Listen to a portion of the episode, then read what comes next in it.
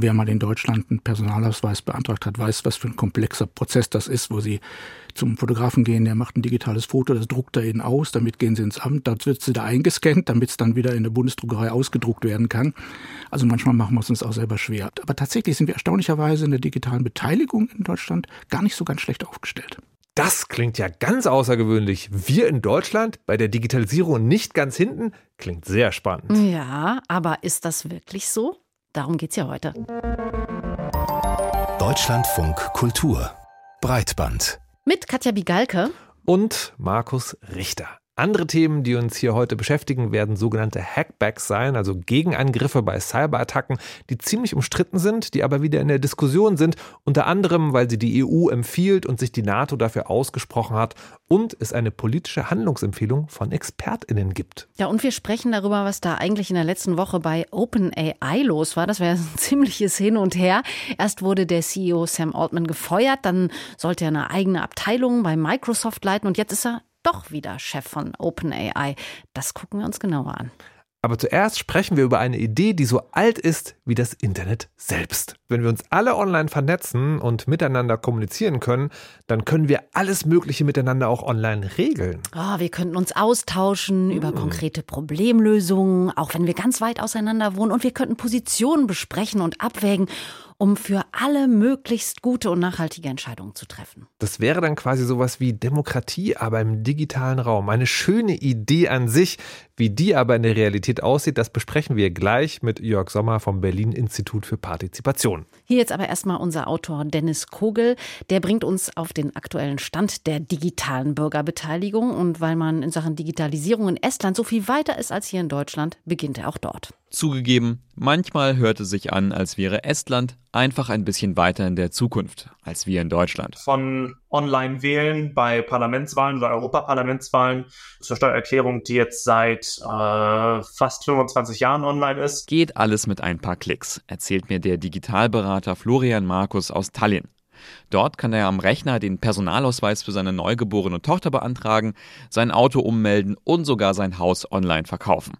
Und er kann online bei politischen Prozessen mitentscheiden. Die Stadt äh, Tallinn, die Stadt Tartu, die haben verschiedene Portale oder Apps aufgebaut, wo man dann eine große Stadtkarte sieht und dann kann man genau sehen, wo momentan Projekte irgendwie besprochen werden und dann kann man abstimmen, Daumen hoch, Daumen runter, fehlt noch was bei dem Projekt. Also einfach, äh, ja, diese partizipative, partizipative Abstimmung ist, ist ganz wichtig. Und diese Möglichkeiten der Online-Teilhabe werden genutzt, sagt der Berater. Bei der letzten Wahl haben knapp über 50 Prozent der ähm, Wählerinnen und Wähler online abgestimmt, aber das hat Jahre gedauert, bis wir zu diesem 50-50 Aufteil gekommen sind. 2005 durften zum ersten Mal in Estland Menschen online wählen. Seitdem hat sich viel im Land getan. Im Ranking der Vereinten Nationen für Online-Teilhabe belegt Estland Platz 3 von 193. Und Deutschland Platz 32. Unterm Strich muss man sicherlich sagen, spielt Deutschland dann nicht in der Champions League. Sagt Dr. Dennis Fries, Koordinator des Düsseldorfer Instituts für Internet und Demokratie, wo er zur digitalen Bürgerbeteiligung forscht. Aber ähm, es gibt da durchaus ähm, schon beachtliche Erfahrungen in dem Bereich. Zumindest wenn man etwas genauer hinschaut. Zum Beispiel auf Online-Petitionen an den Bundestag oder wenn Bürgerinnen und Bürger online nach ihrer Meinung gefragt werden. Wir verstehen da oftmals sogenannte Online-Konsultationen. Also wenn Politik quasi äh, die Tür aufmacht und sagt, hier, liebe Bürgerinnen und Bürger, könnt ihr euch an einer bestimmten Frage oder an einem bestimmten Thema beteiligen. Und dafür nutzen wir dann eben heutzutage natürlich auch Online-Tools. Und das geschieht in Deutschland gar nicht so selten, wie man vielleicht denken würde. Wir haben das zum Beispiel mal für NRW auch ähm, systematisch untersucht, da haben über ein Drittel der Kommunen schon Erfahrungen gemacht mit Online-Partizipationsprozessen. Und nicht nur da. In Hamburg etwa wurde dieses Jahr das 100. Online-Bürgerbeteiligungsverfahren abgeschlossen. Ein Konzept für den Fußverkehr im Stadtteil Jenfeld. Solche Projekte können positive Auswirkungen haben. Dann kann man eigentlich auch ganz gut zeigen, dass wenn Leute sich politisch beteiligen und daraus auch was folgt, da auch die politische Selbstwirksamkeit auch steigt. Ne? Also dass man auch als, als Bürgerin und Bürger dann merkt, okay, ich kann auch was bewirken. Auf lokaler Ebene werden in Deutschland also durchaus Bürgerinnen digital beteiligt. Eine gute Idee. Wenn man denn auch die Ergebnisse solcher Befragungen ernst nimmt und vor allem sicherstellt, dass die Umfragen auch repräsentativ sind. In dieser Woche hat der vierte Digitalgipfel der Bundesregierung in Jena stattgefunden. Ein Gipfel, bei dem es um die Gestaltung des digitalen Wandels geht. Um KI zum Beispiel oder auch digitales Arbeiten. Besonders war dieses Mal, dass auch Akteurinnen aus der Zivilgesellschaft auf den Bühnen mit vertreten waren. Die fehlten sonst nämlich immer, was auch immer kritisiert wurde. Was dann aber so ein bisschen schade war, ist, dass die bei den wichtigsten Gesprächen dann hinter den verschlossenen Türen überhaupt gar nicht mehr dabei waren, was dann natürlich sofort wieder zu der Frage geführt hat, ob äh, deren Anwesenheit eigentlich nur so den Eindruck vermitteln sollte von hier wird jetzt Zivilgesellschaft beteiligt. Das hat äh, Netzpolitik dann etwas harsch, aber vielleicht gerechtfertigt formuliert. Sie haben nämlich die Interaktionsformate der Veranstaltung als Beteiligungstheater abgekanzelt und wir haben uns das mal als Aufhänger genommen, um nachzufragen, wie es eigentlich generell so in Deutschland mit digitalen Formaten zur Beteiligung von Menschen, Betroffenen, Zivilgesellschaft, WählerInnen und so weiter aussieht. Ja, und darüber habe ich mit Jörg Sommer vom Berlin-Institut für Partizipation gesprochen. Und meine erste ziemlich grundsätzliche Frage an ihn war dann auch, warum wir eigentlich überhaupt mehr Bürgerbeteiligung brauchen. Vor allen Dingen brauchen wir mehr Bürgerbeteiligung, das ist der entscheidende Punkt, weil wir ja alle wissen, dass in unserer Demokratie die, die Akzeptanz von den Institutionen, von den Akteuren, von den Prozessen und von den Ergebnissen immer weiter sinkt. Natürlich leben wir im Zeitalter der Digitalisierung und warum soll man diese Möglichkeiten nicht nutzen, die einem da geboten werden? Und Digitalisierung kann tatsächlich Beteiligung auch einfacher machen. Können Sie mal ein paar Beispiele nennen, also wo digitale Bürgerbeteiligung also jetzt schon gut in Deutschland funktioniert? Ja, über das gut funktionieren müssen wir gleich noch zwei Worte verlieren, glaube ich. Ähm, nur weil es eine Plattform gibt, heißt das noch lange nicht, dass gut beteiligt wird. Aber ich nehme mal ein paar Beispiele. In der Bundeshauptstadt Berlin gibt es die Plattform meinberlin.de, wo im Grunde alle größeren Vorhaben des Landes Berlin geschildert werden, inklusive Ansprechpartner und inklusive einer Darstellung der Möglichkeiten, wo und wie man sich beteiligen kann. Entweder gleich digital auf der Plattform kommentieren oder im Bezirk oder vor Ort im Kiez an Prozessen. In Stuttgart machen sie seit vielen Jahren einen digitalen Bürgerhaushalt. Also da können Bürgerinnen und Bürger online mitbestimmen, für was ein Teil des Haushaltes in der Stadt verwendet wird. Solche Beispiele gibt es relativ viele. Das ist ein sehr, sehr starkes Tool, das man einsetzen kann. Aber digitale Bürgerbeteiligung hat natürlich auch ihre Grenzen. Es liegt zum einen daran, dass sie bestimmte Dinge gut digital abbilden können. Sie können gut informieren. Sie können auch gut konsultieren, also die Menschen befragen nach ihrer Meinung. Eine Online-Umfrage kennen wir alle. Was ganz schwierig ist im digitalen Raum, ist miteinander zu diskutieren. Das ist nicht anders als in Social Media. Da wissen wir, eine echte Debatte findet in der Regel nicht statt. Und das hat was damit zu tun, dass man ja häufig äh, nicht face-to-face -face reagieren kann, dass man die anderen nicht sieht, nicht anfassen kann, die Reaktion nicht sieht. Und deshalb ist es insgesamt schwierig, übrigens, das ist in Estland auch nicht anders, ähm, Deliberations-, also Verhandlungs- Dialogprozesse online zu gestalten. Sie haben jetzt eben schon gesagt, es läuft nicht überall gut. Woran hapert es denn? Naja, auch häufig hapert es an mehreren Dingen. Also gute Bürgerbeteiligung ist Dialog mit Wirkungsanspruch. Nicht Wirkungsgarantie, sondern Wirkungsanspruch. Und das bedeutet natürlich einmal, es muss ein Dialog stattfinden. Wenn ich nur informiere oder nur Meinungen abfrage, ist das kein Dialog. Das ist eigentlich gar keine Bürgerbeteiligung. Es ist nichts Schlimmes, aber es ist keine Bürgerbeteiligung. Und das Zweite ist natürlich der Wirkungsanspruch. Und da habe das natürlich ganz besonders gerne mal, wenn Bürgerinnen und Bürger in einem langen Prozess einen Vorschlag äh, erarbeitet haben, manchmal sogar mit dem Titel Bürgergutachten. Und dann kommt das in kommunale Parlamente oder in andere Strukturen und wird dort schlicht einfach nicht wirklich dann in den Entscheidungen mit einbezogen. Dann war vielleicht der Prozess gut. Aber weil das Ergebnis einfach nicht transparent ist und auch nicht rückgespiegelt wird, baut das natürlich bei den Beteiligten dauerhaft eher Frustrationen auf als Lust auf Beteiligung. Das heißt, das beobachten Sie auch in Deutschland. Also da, wo es digitale Plattformen gibt, wo Beteiligung auch erwünscht ist und die auch funktioniert, da fehlt oft das Ergebnis. Ja, das liegt nicht nur am Digitalen, das kann einem bei der analogen Präsenzbeteiligung genauso passieren, aber es ist tatsächlich so ein Faktor. Also digitale Beteiligung sag mal ganz ehrlich, da kann man leichter hinterher vergessen, was die Ergebnisse sind, als bei der analogen. Ähm, aber die digitale Beteiligung hat noch mehr Herausforderungen. Eine ist zum Beispiel auch die Frage der sogenannten breiten Beteiligung.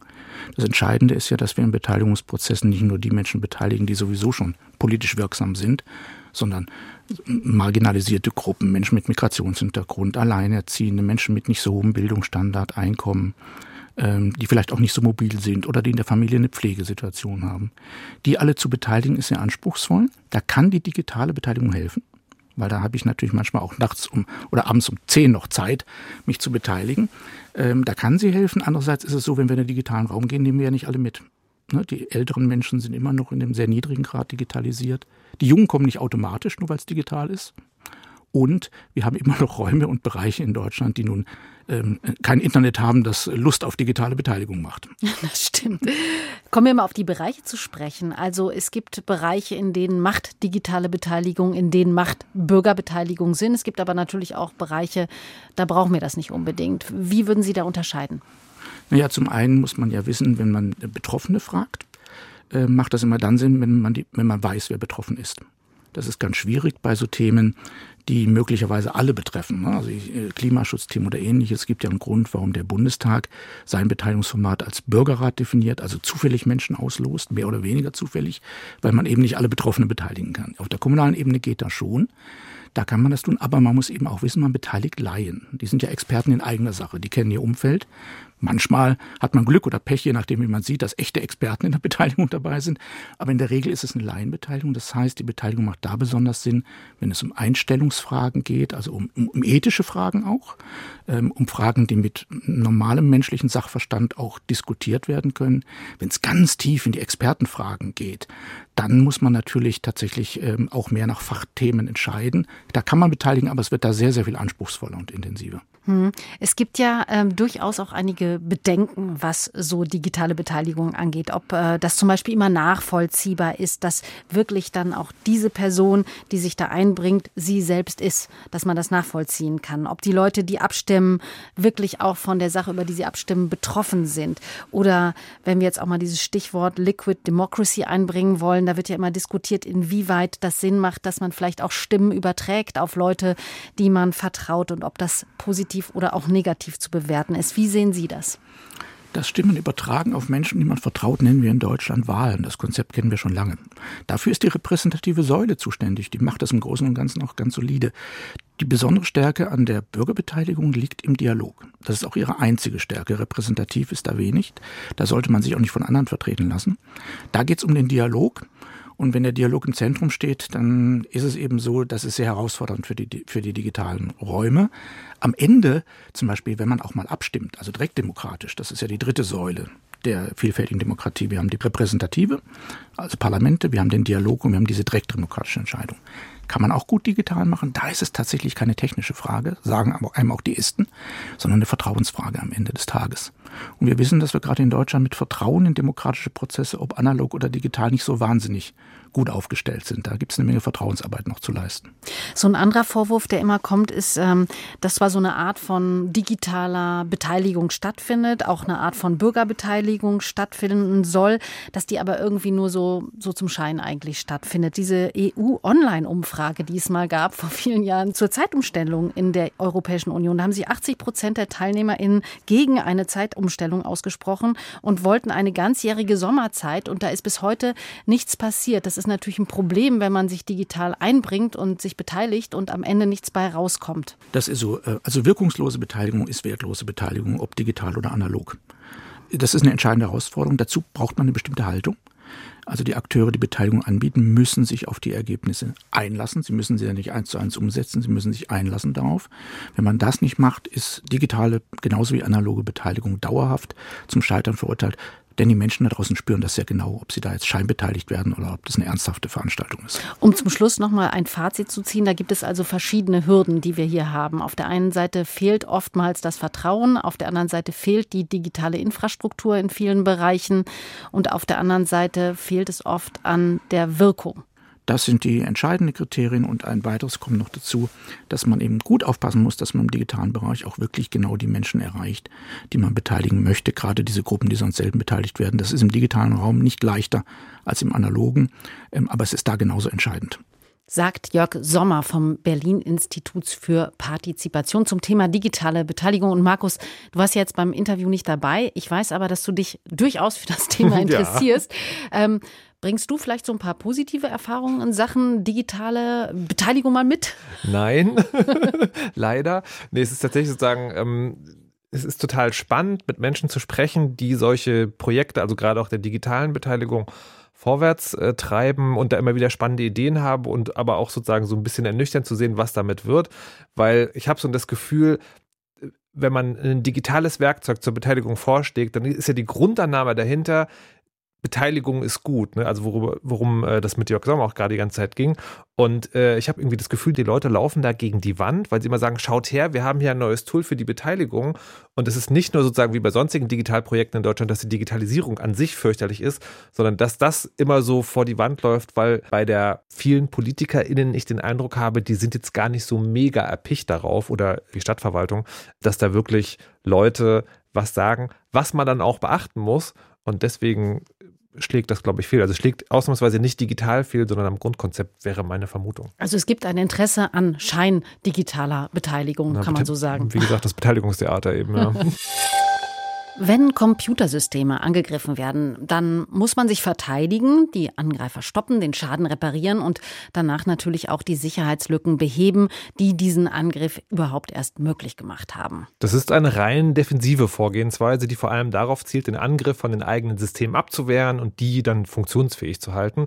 Es werden momentan aber wieder zunehmend Stimmen laut, die ganz grob gesagt zurückschlagen wollen, also etwaige Angreifer angreifen wollen, sogenannte Hackbacks. Man will zurückhacken. Ja, und die Argumentation ist hier, alles hängt am Netz, auch äh, kritische Infrastrukturen. Und weil sowohl sogenanntes Cybercrime zunimmt, als auch digitale Angriffe im Krieg eine Rolle spielen, muss man eben auch aktiv als Angreifer digital eben unschädlich machen. Die Diskussion ist immer mal wieder geführt worden. Das Thema ist sehr umstritten. Ganz neu erschienen ist eine politische Handlungsempfehlung von ExpertInnen zu dem Thema, die einerseits zur Zurückhaltung mahnt, aber andererseits auch beleuchten will, wie aktive Cyberabwehr, so eine, wie ich finde, sehr diplomatische Beschreibung, gestaltet werden muss, um Gefahren zu minimieren. Active Cyber Defense Towards Operational Norms heißt das Papier, das von einem internationalen Team jetzt verfasst worden ist. Und mit dabei waren Sven Herpich von der Stiftung Neue Verantwortung. Und mit dem wollen wir jetzt über das Thema sprechen. Hallo. Ja, moin. Hackbacks oder aktive Cyberabwehr, können Sie ganz kurz ein bisschen genauer erklären, was da passiert, was das Ziel ist? Den Computer vom Angreifer kaputt machen oder nur herausfinden, wer dahinter steckt? Also im Grunde gibt es zwei äh, Ziele dabei. Das eine Ziel ist wirklich, IT-Infrastrukturen von Kriminellen oder von Nachrichtendienstlichen Akteuren zu disruptieren, sodass sie nicht mehr funktionieren, sodass aktuelle Kampagnen, Spionageoperationen und so unterbrochen werden. Und das andere Ziel ist es herauszufinden, wer denn vor allem welcher Staat denn hinter so einer Operation steckt. Hm, wir kommen jetzt gleich nochmal dazu, warum Hackbacks umstritten sind. Vorher würde ich aber ganz gern nochmal fragen, was sind denn die Argumente für Hackbacks, also statt der reinen Defensive? Da die Studie, die, bei der Sie ja mitgemacht haben, so ein bisschen die Tonalität hat, dann, wenn schon, dann wollen wir es richtig machen. Ähm, halten Sie die für alternativlos?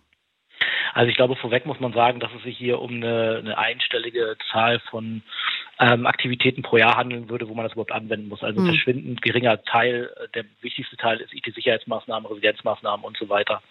Ähm, es gibt aber äh, Edge Cases, sage ich mal, so einzelne Fälle, wo es sinnvoll sein kann, zum Beispiel bei Cyberkriminellen, deren IT-Infrastruktur zu disruptieren. Und das hat sich in den letzten Jahren auch gezeigt, dass das zumindest äh, mittelfristig erfolgreich sein kann, wenn man es eben richtig macht. Aber wie gesagt, kleine Anzahl von Fällen. Der große Anzahl von Fällen wird man mit IT-Sicherheit und Resilienzmaßnahmen Herr werden müssen.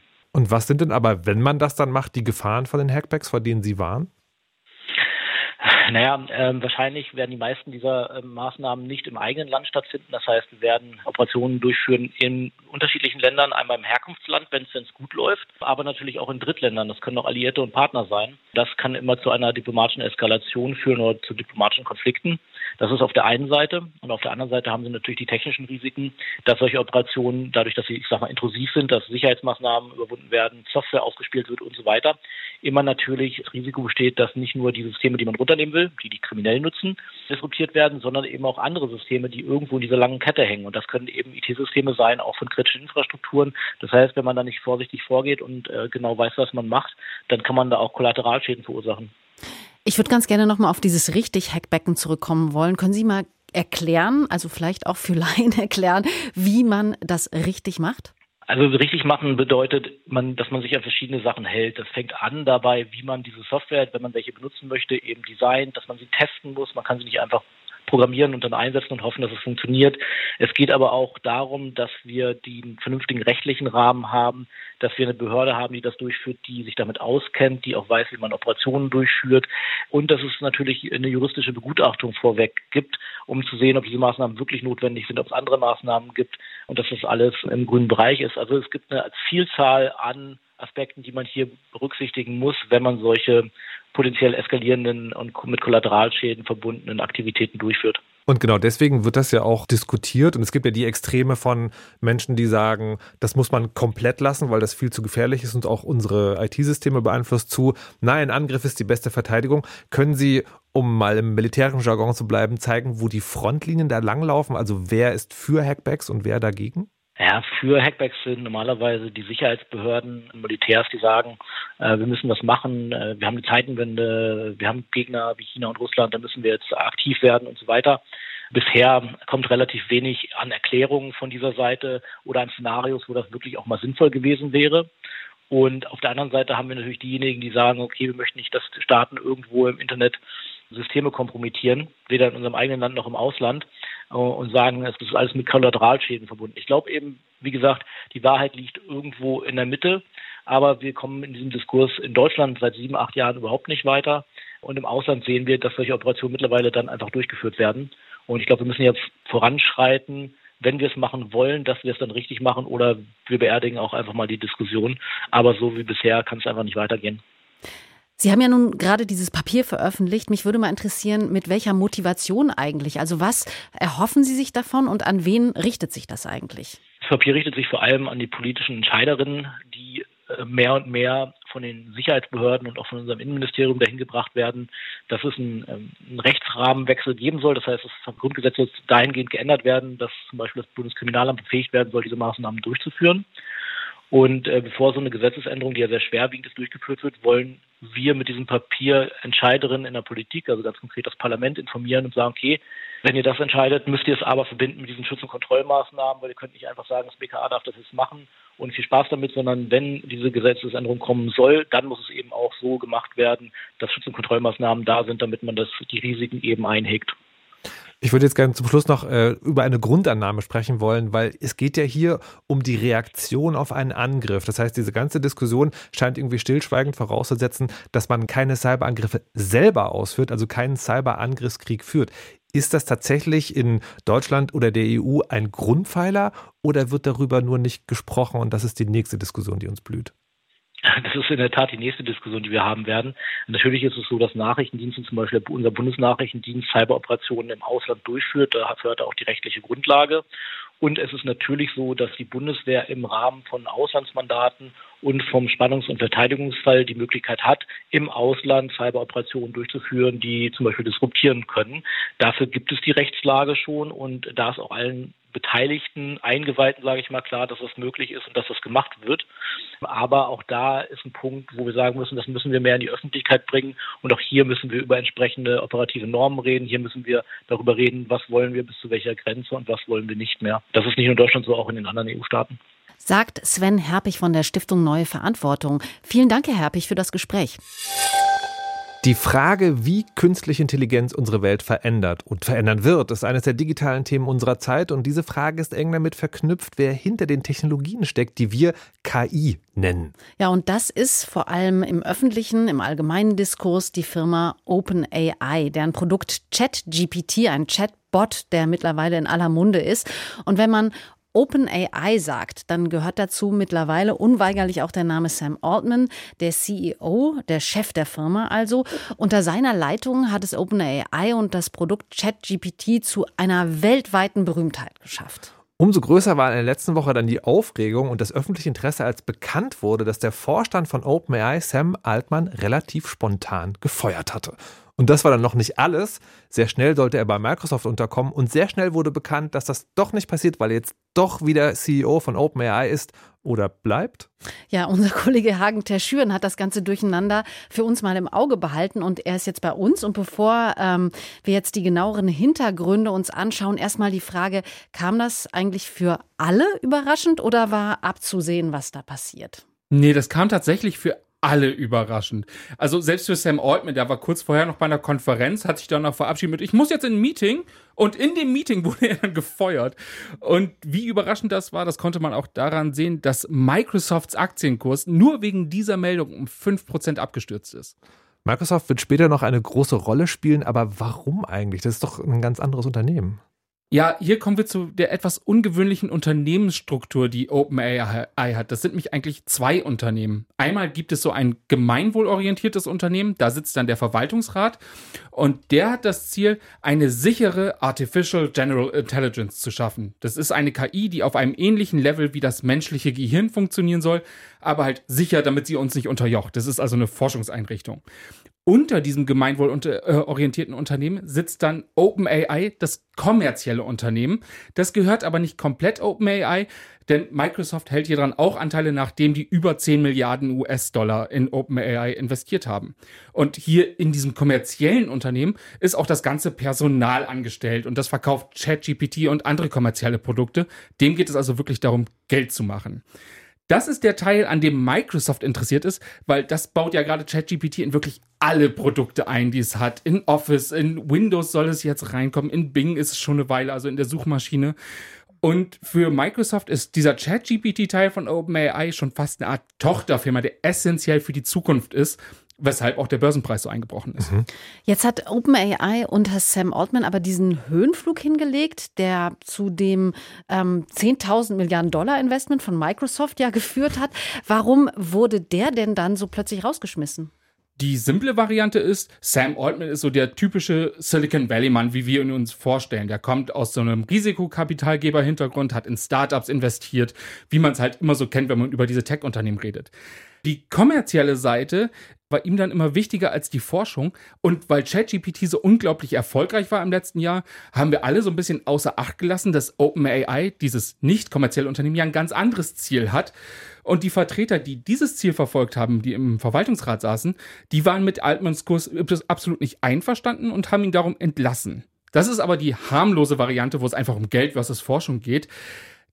Die Sache ist, beide Seiten haben quasi religiöse äh, Überzeugung hinter ihrer Sicht. Ähm, diese Forschungsseite, da gehören auch Leute wie Elon Musk oder Sam Bankman-Fried, die gehören alle zu einer Truppe, die nennt sich Effective Altruists. Die sind davon überzeugt, dass in Zukunft KI relativ bald schon die Menschheit unterjochen wird, dass wir die dringend unter Kontrolle kriegen müssen, sonst ist alles verloren. Und dann gibt es die als Gegenbewegung daraufhin gegründeten Effective Accelerationists, die dafür sind, nein, wir müssen jetzt alles investieren, damit wir diese KI bekommen. Risiken sind nicht so wichtig, das ist unsere Zukunft, da müssen wir jetzt rein investieren. Wenn der Vorstand die Stimmen hatte, äh, Ortmann zu entlassen, warum wurde Ortmann denn wieder so schnell eingestellt? Der Vorstand hat sich einfach massiv verkalkuliert, wie beliebt Sam Altman in der Öffentlichkeit und ähm, auch ja bei Anlegern und so weiter ist. Ich habe ja schon gesagt, die Angestellten, die sind alle Teil des kommerziellen Arms und wirklich alle, die haben auf X, ehemals Twitter, damit gedroht, nee, wir gehen einfach, wir gehen einfach dahin, wo Sam Altman hingeht. Und das ist ja auch nicht unrealistisch, weil Sam Altman ist gerade so der Held im Silicon Valley, dass der genug Geld für ein neues Unternehmen gekriegt hätte oder halt auch zu Microsoft dann gekommen wäre, wie es ja fast passiert wäre. Darum hat sich auch Microsoft-CEO Satya Nadella richtig bemüht. Der hat erst versucht, so ein bisschen Mediation zu machen zwischen dem Verwaltungsrat und Altman. Und als das dann nicht geklappt hat, hat er gesagt, ja, dann komm doch mit all deinen Leuten hierher. Wir geben dir ein eigenes Tochterunternehmen, wo du hier die KI machen kannst. Und dann ist Altman hier doch zurück zu OpenAI, weil er das auch mitgegründet hat. Ich glaube aber, dass Microsoft das auch nicht stört. Die betrachten das ja eher als Art Tochterunternehmen. Also Microsoft geht so oder so gut. Hauptsache, äh, Sam Altman arbeitet weiter mit denen zusammen und verdient denen sehr viel Geld. Oh. Wow, voll der, voll der Personenkult. Aber was heißt das jetzt für die Zukunft von OpenAI? Ja, das war die größte Frage der letzten Tage. Und ich glaube, die Antwort findet man nicht unbedingt in Sam Altman selbst, sondern darin, dass er es geschafft hat, die, diese Effective Altruists, die daran glauben, wir müssen sicher mit der KI umgehen, wir müssen ein bisschen auf die Bremse treten, ähm, aus dem Vorstand rauszuschmeißen und die Mitglieder, die jetzt reingesetzt wurden, konnte er mitbestimmen. Also er hat jetzt wirklich den Kurs der Firma noch mal ein bisschen geändert und der bekannteste Name, der da jetzt mit in dem Rat sitzt, ist Larry Summers. Der war mal Chefökonom der Weltbank und Mitglied des Nationalen Wirtschaftsrats unter Obama und der ist ein Mann mit sehr starken Positionen, sagen wir es mal so. ähm, und das dürfte auch OpenAI betreffen. Ich habe über äh, Summers mit dem Autoren und Netzaktivisten Cory Doctorow geredet und der hat ähm, kürzlich auf seinem Blog Pluralistic über Summers geschrieben und hat keine sehr starke Meinung. Für ihn stehen die Macht der Arbeitnehmer und der Wohlstand der Arbeitnehmer im Widerspruch zur Wirtschaft, gerade als die Inflation so hoch war. Er sagte, dass viele Arbeitnehmer ihre Arbeit verlieren müssen, damit sie verzweifelter werden und bereit sind, niedrige Löhne zu akzeptieren. Das ist nur eine der starken Positionen von Summers. Der war mal auch Harvard-Professor und hat da erklärt, dass Frauen in der Forschung nicht so gut sind und so weiter. Sehr also der, der, der, sympathisch. genau. Ähm, und dem geht halt wirklich, die Wirtschaft geht über alles und das finde ich im Zusammenhang mit OpenAI besonders spannend, weil das ja im Zusammenhang mit diesem kommerziellen Angebot schon eine ziemlich klare Ansage ist, weil ChatGPT wird ja als Lösung präsentiert, um genau solche Forderungen wie die von Summers durchsetzbar zu machen. Dieses ganze Narrativ um KI ist ja, dass sie Jobs ersetzen wird. Ob das jetzt passiert oder nicht, dies, dieses Narrativ ist da. Und das ist natürlich eine sehr gute Drohkulisse für Arbeitgeber, die dann sagen können, ja, ihr solltet schon mehr arbeiten oder nicht so viel Geld verlangen, weil sonst ersetzen wir euch durch KI. Und das passt halt sehr gut in diese Silicon Valley-Auslegung. So Technik muss jetzt nach vorne gehen und wird uns alle retten, aber auch das Geld fließt nach oben und ähm, naja, man konnte daran sehen, dass die ganzen Angestellten eh schon mit Sam Altman mitgegangen wären, dass das eh schon das war, wo das Unternehmen sich hingedrängt hat. Aber ich finde, durch die Berufung, durch Leute wie Summers in das Board, wird es jetzt auch sehr deutlich, dass dieses effektiv Gemeinwohlziel, eine sichere KI zu schaffen, sehr in den Hintergrund gerückt ist und dass es eigentlich nur noch darum geht, Geld zu verdienen. Falls man sich also mal gefragt hat, wie es aussieht, wenn der Markt regelt, das sieht genau so aus, wie wir es gerade hier gehört haben. Vielen Dank, Hagen Terschüren, für den Überblick. Gerne. Und Katja, ich habe jetzt während des Gesprächs dein Gesicht beobachtet bei den Querelen um Sam Altman und es wurde immer länger und auch so ein bisschen entsetzter. Was ist passiert? Ja, das ist ja so eine kuriose Geschichte, weil man erstmal dachte, so, da wird jemand geschasst, dann stellt sich die ganze Belegschaft hinter ihm und normalerweise ist das ja so die Story dann eines Robin Hoods eigentlich. So die Ja. Belegschaft stellt sich hinter den geschassten Chef und will ihn zurückhaben. Und dann stellt sich aber eigentlich heraus, dass es überhaupt eigentlich das Gegenteil von einem Robin Hood und von einer Robin Hood Story ist, die man da gerade hört. Und das lässt mich schon ziemlich fassungslos zurück, wie das passieren konnte, dass das ureigentliche Forschungsinteresse so ausgehöhlt Hm. worden konnte durch diesen Coup. Das hat mich auch sozusagen so ein bisschen mit Be- Bedenken bestimmt, dass sozusagen da stellen sich Menschen hinter eine Figur, aber nicht für das Gute in der Welt, sondern weil es darum geht, mehr Kohle zu verdienen. Ja. Also unterstelle ich jetzt einfach mal, wenn es um die kommerziellen Interessen geht. Und diese ganze Geschichte hat mir dann auch noch sozusagen gezeigt, wie schlecht es eigentlich darum bestellt ist, dass die Gesellschaft an der Diskussion, was machen wir mit KI, wie geht das vorwärts, wie wollen wir das regulieren, was wollen wir davon, daran beteiligt wird, nämlich gar nichts. Das macht halt sozusagen diese, ist so schlimm, wenn man so das Wort Machtelite sagt, weil das klingt dann immer gleich nach Verschwörungserzählung, aber in der Tat drängt sich der Eindruck auf, es gibt sozusagen einen kleinen Kreis sehr reicher Menschen in den USA, die diese Debatte hauptsächlich bestimmen und man kommt sozusagen gar nicht ran. Ja, und die kommerziellen Interessen natürlich. Ja. Was mich auch nochmal interessiert hat, ist diese Person, Sam Altman. Also ich habe sie nicht als so berühmt eingeschätzt wie so andere Figuren, die wir so aus dem Silicon Valley kennen. Aber das scheint ja schon irgendwie einfach ein Riesenname mit einem riesen Charisma verbunden auch Ja. zu sein. Ne? Ist- also ich verfolge das sozusagen schon eine Weile und ich hätte so ein bisschen, es gab ja so damals Bill Gates bei Microsoft, Steve Jobs. Jobs. bei Apple, Jack Dorsey bei Twitter und es gibt ja diesen diesen Personen-Männerkult auch meistens im Silicon Valley, wo sozusagen so eine riesigen, mega komplexen Projekte an eine einzelne Gestalt gehängt werden und die das dann auch sozusagen lenken können, qua dieses zugeschriebenen Charismas. Und ich hatte so ein bisschen gehofft, diese Zeiten sind vorbei. Ja. Nein, es gibt jetzt einen, also ich, ich frage mich sozusagen literally, wird Sam Altman jetzt etwas und vielleicht befeuere ich das jetzt dadurch, dass ich das jetzt sage, wird er zu sowas wie der Steve Jobs für KI? Ich wünschte nicht, aber wer weiß. Ja, vor allen Dingen wirkt das auch so anachronistisch, ja? Ja. Sollten wir heute nicht weiter sein, aber sollten wir heute nicht vielleicht auch weiter sein und äh, Diskussionen um die Zukunft der Gesellschaft äh, nicht am Kommerz aufhängen, sondern an Gemeinnützigkeit? Sollten wir nicht mehr beteiligt werden. Vielleicht. Alles Fragen, die wir heute versucht haben zu beantworten. Und die etwas deprimierende Antwort ist, sieht nicht so richtig gut aus. Was aber gut aussieht, das ist äh, diese Podcast-Sendung, beziehungsweise hört sie sich gut an, das hoffen wir jedenfalls. Sie können uns das auf jeden Fall wissen lassen unter breitband.deutschlandfunkkultur.de, was Sie von dieser Sendung gehalten haben, die jetzt an dieser Stelle vorbei ist. Ja, und an dieser Stelle, das darf nie fehlen, unser Dank geht an unser Team, Unsere Redakteurinnen diese Woche waren Marie Zinkan und Vera Lenz. Wir sind Markus Richter und Katja Bigalke. Und sagen Tschüss. Tschüss. Tschüss.